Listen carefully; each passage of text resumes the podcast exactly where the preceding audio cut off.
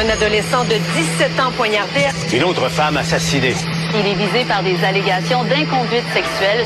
Les formations politiques s'arrachent le vote des familles. Comment faire fructifier votre argent sans risque? Savoir et comprendre les plus récentes nouvelles qui nous touchent. Tout savoir en 24 minutes. Avec Alexandre Morin-Villouellette et Mario Dumont. En manchette dans cet épisode, un accord historique adopté à la COP 15. Au hockey mineur, un entraîneur saute sur la glace pour plaquer un jeune joueur. Le nombre de vols à l'étalage explose au Québec avec l'inflation et la commission du 6 janvier recommande des poursuites criminelles contre Donald Trump. Tout savoir en 24 minutes. Tout savoir en 24 minutes.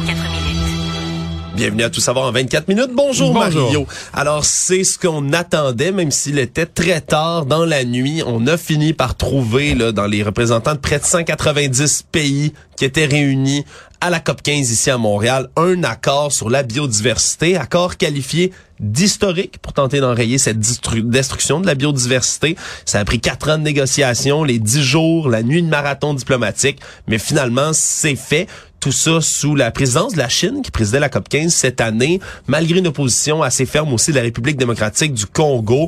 On s'est mis d'accord pour protéger notamment 30 de la planète d'ici 2030. On veut débloquer également 30 milliards de dollars d'aide annuelle à la conservation pour venir aider les pays en développement, eux, à atteindre ces objectifs. Je pense que c'est là-dessus un peu que ça accrochait aussi à la fin, là. Qui paye euh, quoi et à quel niveau? Oui, parce que c'est l'erreur qui a été faite dans les euh, dernières COP sur la biodiversité, même sur le climat. Souvent, on se donne des objectifs très ambitieux, mais on n'a pas les moyens de réaliser les objectifs en question. Mais là, on veut, avec cet argent-là qui va être mis là dans ce fonds, au moins là, venir aider les pays en voie de développement à s'aider, dans le fond, à pouvoir protéger tout ce qui est biodiversité et territoire. C'est un pas en avant qui est significatif, mais pour, évidemment, plusieurs militants, ça suffira pas tant qu'on n'aura pas évidemment des actions prises avec, concrètement.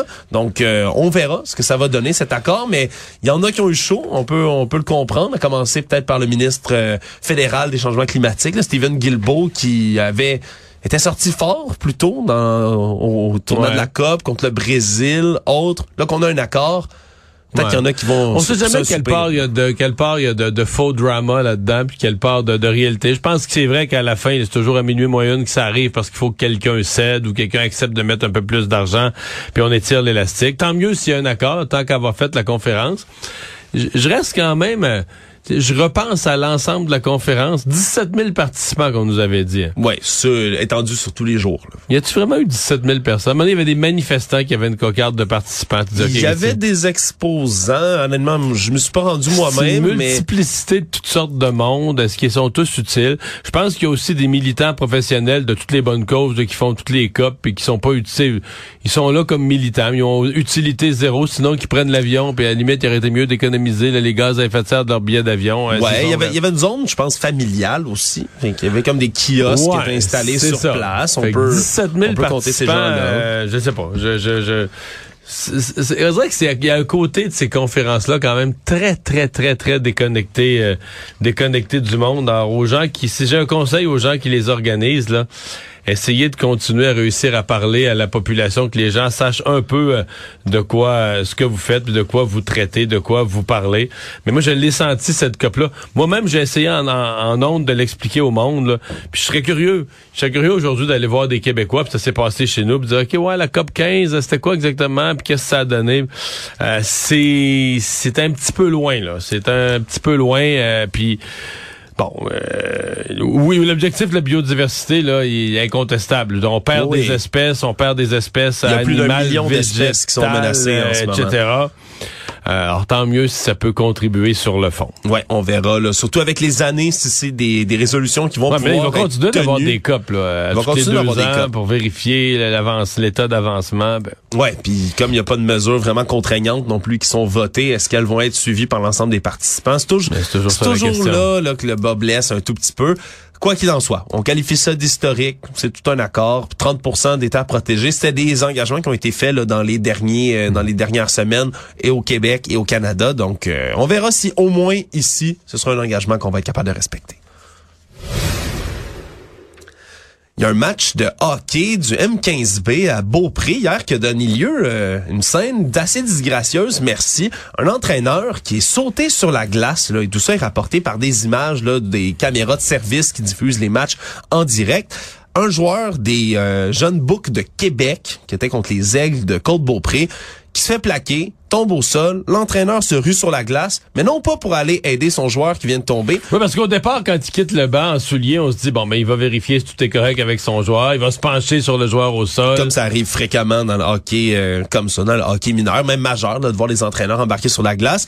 Et là, non, il se rue sur le joueur qui, de qui on comprend vient de faire la mise en échec et le plaque, là, comme au football, ni plus ni moins, là, va frapper le joueur sur place qui se relève sans trop de difficultés, pas l'air blessé, mais quand même, on a un entraîneur adulte qui s'en vient plaquer, ni plus ni moins un Bantam, c'est quoi? C'est du 13-14? 13-14 ans, exactement. Donc, on est... Euh, quand même, là, ça reste des mineurs, même si c'est des, des, des, débuts d'adolescents. On avait vu des, des scènes avec des parents, dans certains cas, qui, qui pétaient les plombs pendant un match. Un entraîneur qui saute sur la glace, euh, j'ai pas souvenir. Euh. Plus rare. Moi, j'en ai vu souvent des parents là, péter les plombs lorsque j'arbitrais au hockey mineur, puis euh, injurier des arbitres, des joueurs, des entraîneurs, vouloir embarquer sur la glace même à certains moments donnés. Un entraîneur lui-même qui saute sur la glace pour s'en prendre physiquement à l'équipe adverse. Ouais, c'est un pendant geste, le match. geste extrêmement rare et d'ailleurs, on a suspendu sur le champ pour jusqu'à la fin de l'année l'entraîneur, déjà qu'il y avait eu une inconduite là qui menait à cinq parties de suspension directement avec le geste décerné par l'arbitre sur place. On dit que la Sûreté du Québec a été appelée à venir intervenir sur les lieux également, mais ils ont pas donné suite après ça à toute déclaration. Est-ce que le match, est-ce qu'on sait, est-ce que le match s'est continué? Ça, je sais pas. On sait pas. on sait pas trop. J'ose croire que oui, là, dans un dans des circonstances pareilles, on va sortir. Là, surtout qu'il a pas blessé le joueur en allant le plaquer. Non, là, personne n'était blessé comme tel. Même celui qui était au sol à ce moment-là s'est relevé, là, fini par euh, réussir à patiner, à se relever. Mais euh, non, on a une suspension directe, puis on verra ce qui va être pris comme sanction finale par la ligue. Mais parce, parce qu'on imagine que pour la ligue, c'est tout un émoi. Oui, parce que l'entraîneur lui doit passer devant le comité de discipline directement. Daniel Lirette, qui est le directeur général de l'association de hockey Québec Centre, lui, est consterné. Il dit justement, on va réviser ses actions. Mais quand il va passer devant le comité de discipline, ça c'est assez intéressant, merci, parce que la sanction finale qui va être prise par la Ligue va s'étendre à tout le hockey fédéré. Aussi la décision par rapport à tout ça. Donc ça fera, euh, ça, ça aura jurisprudence. Parce que... Ah, peut-être c'est des questions qui vont se poser, mais est-ce que c'était un entraîneur... Euh, comment je dirais ça, euh, adéquat. Euh, que, ben, peut-être que c'est un très bon gars, les fils sont touchés une fois, puis il a fait une connerie innommable. Mais peut-être que quand on va se mettre à réviser l'ensemble de sa façon d'approcher les jeunes, le sport, on va se dire ouais. Peut-être qu'il ne devait pas être un, entraîneur. entraîneur. En tout cas, je sais pas. C'est une histoire, évidemment, qu'il va falloir continuer à suivre. Actualité. Tout savoir en 24 minutes. Toujours dans le hockey, mais cette fois-ci au plus haut niveau. Euh, le dossier d'Hockey Canada, de l'équipe Canada Junior 2018. Cette controverse qui a suscité évidemment toute la grogne cet été, qui a fini par mener là, la démission entière du, conseil d'administration d'Hockey Canada, de sa direction et autres. Mais la saga n'est pas terminée, alors qu'il y a des nouveaux documents de cours qui concernent l'enquête policière, elle, qui est sur le viol allégué collectif commis par des membres d'équipe Canada d'hockey junior. On y apprend qu'il y aurait des accusations contre au moins cinq patineurs qui pourraient être portés par la police de London en Ontario où s'est déroulée toute la scène. Et là, qui eux avaient comme fermé le dossier, non? Oui, il avait fermé le dossier une première fois, puis en, en 2018, Parce là, ils l'ont réouvert cette année. Hockey Canada a l'air fou, mais la police de London euh, pas un petit peu aussi. Tu sais, si tu rouvres le dossier parce qu'il est médiatisé, c'est un peu comme dire que tu comment dire, que tu rouvres le dossier de force, en tout cas que... Ouais, c'est assez spécial, disons-le, puis surtout, va falloir voir qui sont les joueurs en question qui risquent d'être visés, parce que déjà, on se souviendra, il y a plein de, jeunes joueurs, là, maintenant, ayant vieilli, qui font partie de cette QV 2018 ben, d'équipe junior. Le chiffre initial, c'était 8, là, on parle de 5. Ouais. Puis sur les 8, je me, souviens avoir entendu qu'il y en avait 7 qui jouaient actuellement dans la Ligue nationale.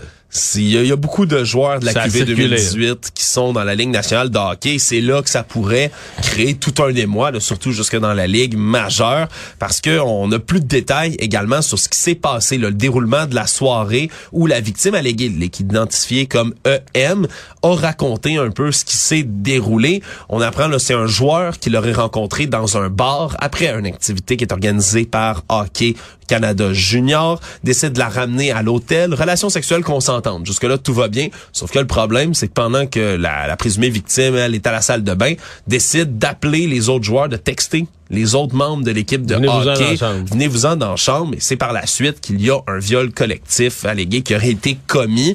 Et par la suite, il aurait même filmé la présumée victime en tentant de faire une espèce de vidéo au cas où elle voudrait aller voir la police, où il lui demande si elle va bien, puis si tout est correct. La jeune victime alléguée, elle, dit n'avoir aucun souvenir de tout ça, mis à part le fait qu'on l'aurait filmé après alors qu'elle était complètement émotive. C'est la mère de la présumée victime qui a rappelé les autorités le lendemain du viol collectif allégué après avoir vu sa fille dans la douche assise qui serrait ses genoux en se balançant. Vraiment là, une scène d'horreur qui est rapportée. Et donc, il n'y a pas d'accusation encore, mais ça pourrait venir du côté de la police de London en Ontario.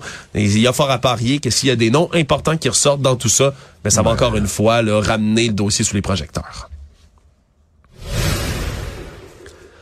Ça fait euh, déjà un moment là, qu'on commence à voir la pandémie disparaître doucement dans le rétroviseur en arrière de nous, Mario, mais les conséquences, on continue à en voir et là, c'est dans les délais causés aux chirurgies, mais particulièrement chez les chirurgies oncologiques. Donc, pour des cancers, on dit que les délais d'attente qui sont prescrits sont de plus en plus dépassés et dépassés.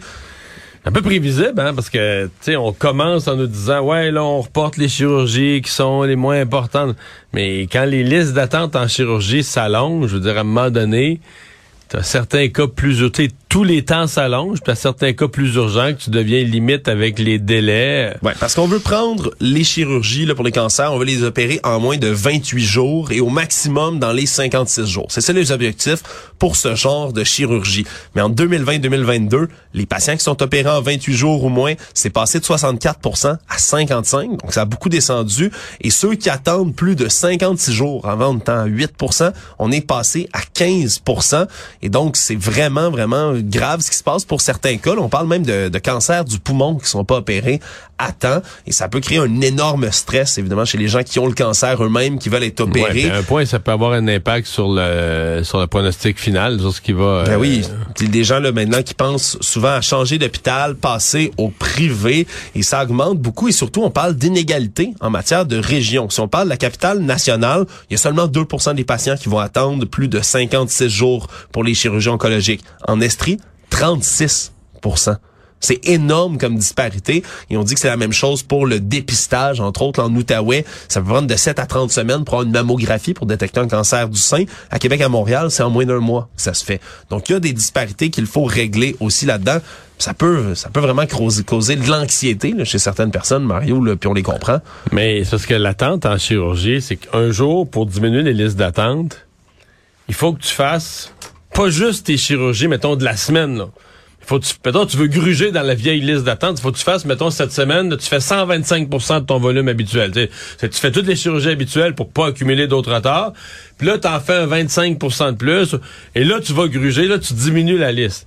Mais je veux dire, dans l'état du réseau, dans le débordement des urgences, La dans le manque de personnel, ouais. man- combien de semaines, tu peux, mettons cet automne, là.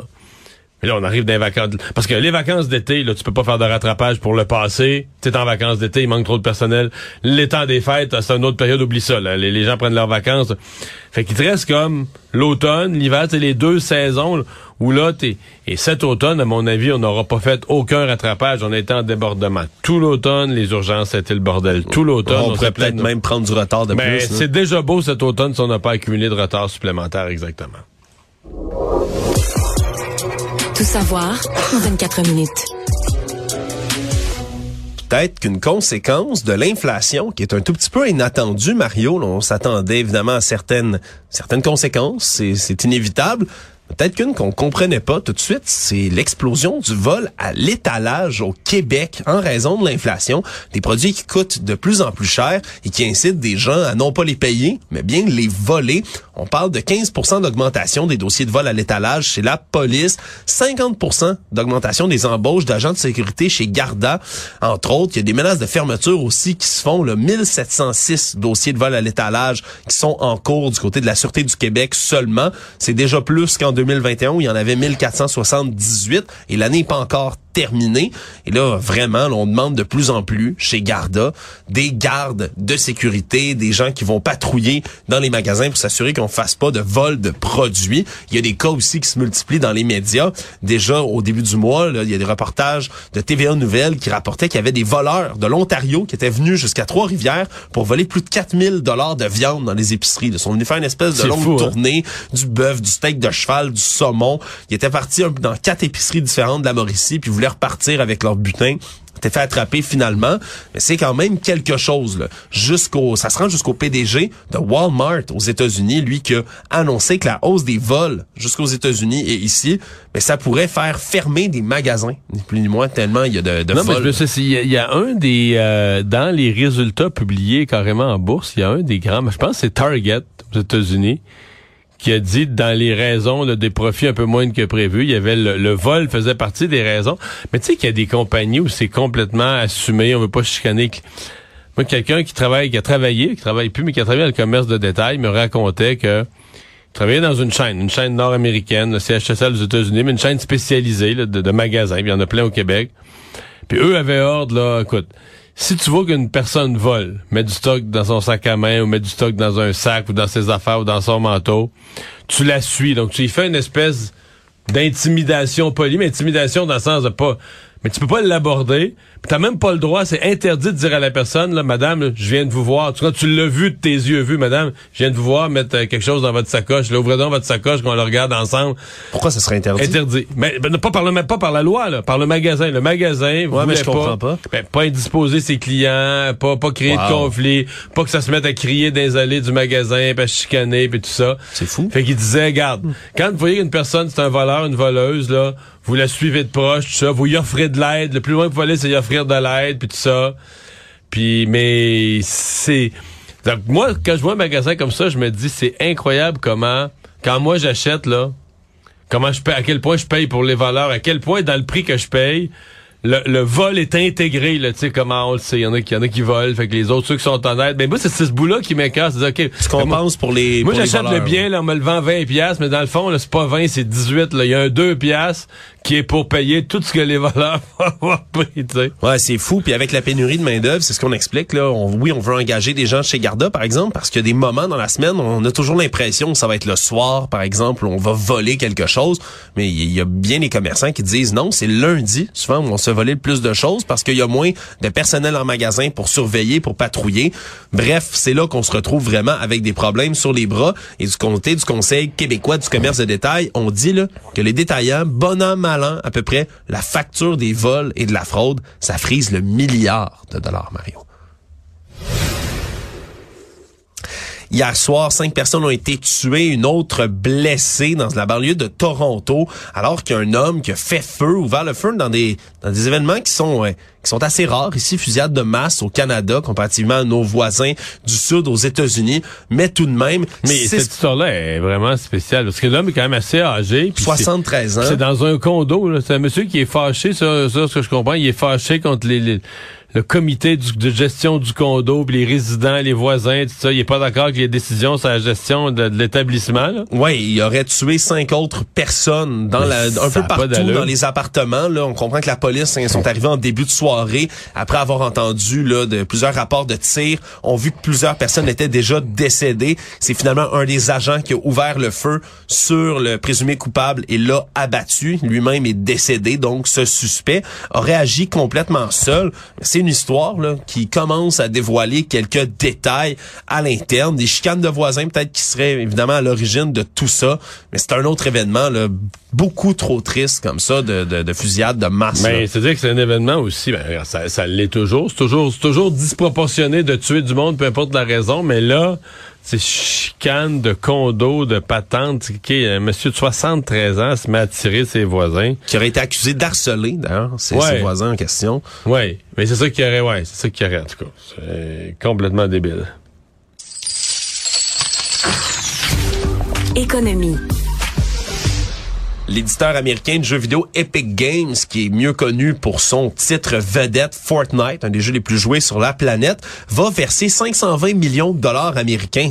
C'est presque au-dessus de 700 millions de dollars canadiens dans le cadre d'un accord avec l'Agence américaine de protection des consommateurs, l'agence qui l'accusait de pas avoir suffisamment bien protégé les joueurs et les joueurs mineuses, mineurs, mineurs, joueuses mineures, voilà, de son jeu vedette, justement Fortnite, parce qu'on parle entre autres que, un, il y avait une collecte de données des joueurs, joueuses mineurs, alors que c'était interdit, et on leur reproche aussi, mais une certaine exposition. Les, les mineurs jouaient contre des adultes, sans le savoir. Ben, jouaient contre des adultes sans savoir, oui, mais surtout l'interface de communication, que ce soit vocale ou écrit, c'était activé par défaut quand on jouait à Fortnite. Donc l'enfant pouvait recevoir des messages, même entendre des gens leur parler dans le jeu ou à l'écrit directement. il y a l'option de le désactiver, mais par défaut, c'était déjà ouvert et donc il y avait des adultes qui faisaient librement entrer en contact avec des mineurs comme ça et donc ben il y a eu des du harcèlement qui a été fait des menaces même du harcèlement sexuel à certains égards en, plein milieu du jeu. Et en plus de tout ça, mais la modalité d'achat d'objets virtuels dans le jeu a été quand même assez simplifiée, merci, de fait que les jeunes pouvaient acheter des objets dans le jeu sans se rendre compte qu'ils dépensaient littéralement de la véritable argent.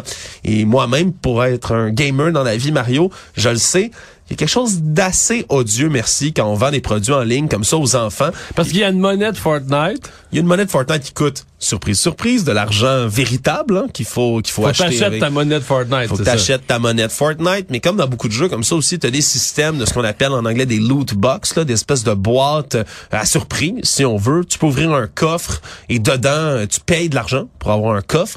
Et dans le coffre, tu peux avoir un objet. L'objet, il peut valoir euh, quelques dollars, mais il y en a des fois qui sont extrêmement rares. C'est comme une loterie. Ils peuvent valoir des centaines de dollars dans la vraie vie, là, ce genre d'objets-là, tellement ils sont rares dans le jeu. C'est là que c'est un peu difficile parce que ça peut créer euh, l'addiction à la loterie, là, que ce soit des objets virtuels comme ça qui coûtent de la vraie argent. Donc, t'ouvres une boîte, t'ouvres une autre boîte dans l'espoir, dans l'espoir de trouver l'épée toute puissante qui va te permettre, parce que l'objet va te permettre de gagner plus de guerre. même pas. L'objet en question, c'est que ton, euh, ton épée magique, elle va être vraiment plus belle. Elle est juste belle, c'est cosmétique. c'est uniquement cosmétique. Ouais, mais le cosmétique, il vaut cher des fois dans certains cas, Mario. Ce qui fait en sorte que, et voilà, on a une poursuite contre Fortnite et on finalement Moi, ce que je note, c'est que Fortnite a payé 500 millions sans trop s'ostiner parce que... Ils en font de l'argent. Ça nous donne, voilà, c'est ça, ça nous donne un ordre de grandeur de ce que ça a rapporté, ce jeu-là.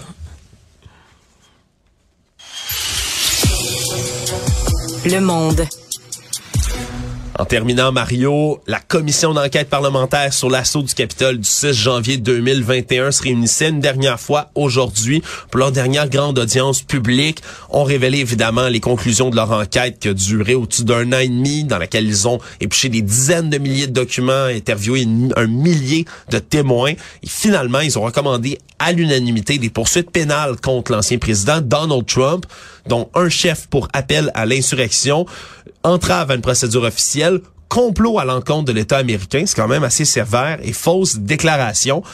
Évidemment, tout ça n'a aucune force de loi. C'est ce qui est bien malheureux dans cette histoire. Comme si eux font une recommandation au ministère de la Justice. C'est une recommandation et là, faudra voir si le département de la justice américain va décider d'aller de l'avant ou non avec ses poursuites on le rappelle, criminel contre Donald Trump, contre lui, mais également contre des personnes dans son entourage qui sont aussi concernées. Si on l'a pas entendu aujourd'hui, qui va l'être, parce que le rapport lui-même, le document va être publié mercredi, et on n'a pas encore révélé quelles seront les personnes visées également par ces recommandations du comité. Mais finalement, on a quand même un impact là, qui est qui est direct là, quand même. Mais moi, je suis assez content en fait euh, qu'il n'ait pas. Ben on verra ce que le, ce que le département de la justice, que le ministère de la justice va faire avec.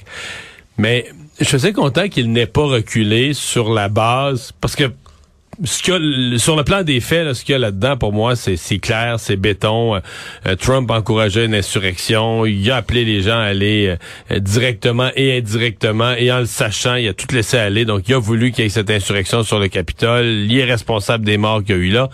Mais... Euh, on avait entendu que vu qu'il était candidat à la présidence, ben là, on n'oserait pas. Puis là, si on entreprend une procédure judiciaire contre quelqu'un pendant qu'il est candidat à la présidence, ou dans ce cas-ci, candidat à l'investiture républicaine pour la présidence, ben, c'est comme si on s'ingère dans, dans une campagne en cours, pendant la campagne. C'est une des raisons pour laquelle Donald Trump s'est annoncé aussi Probablement, aussi, ouais, probablement. T'as raison, probablement. Mais moi, je suis content que certains, quand, au moins ceux-là, pour une première étape, se disent non, non, euh, la justice, c'est la justice. Le grand garçon est responsable de ses actes. Et puis, euh, ben, euh, on va le tenir responsable de ses actes. Et j'espère sincèrement que le ministère de la Justice va travailler dans la même attitude. Résumer l'actualité en 24 minutes, c'est mission accomplie.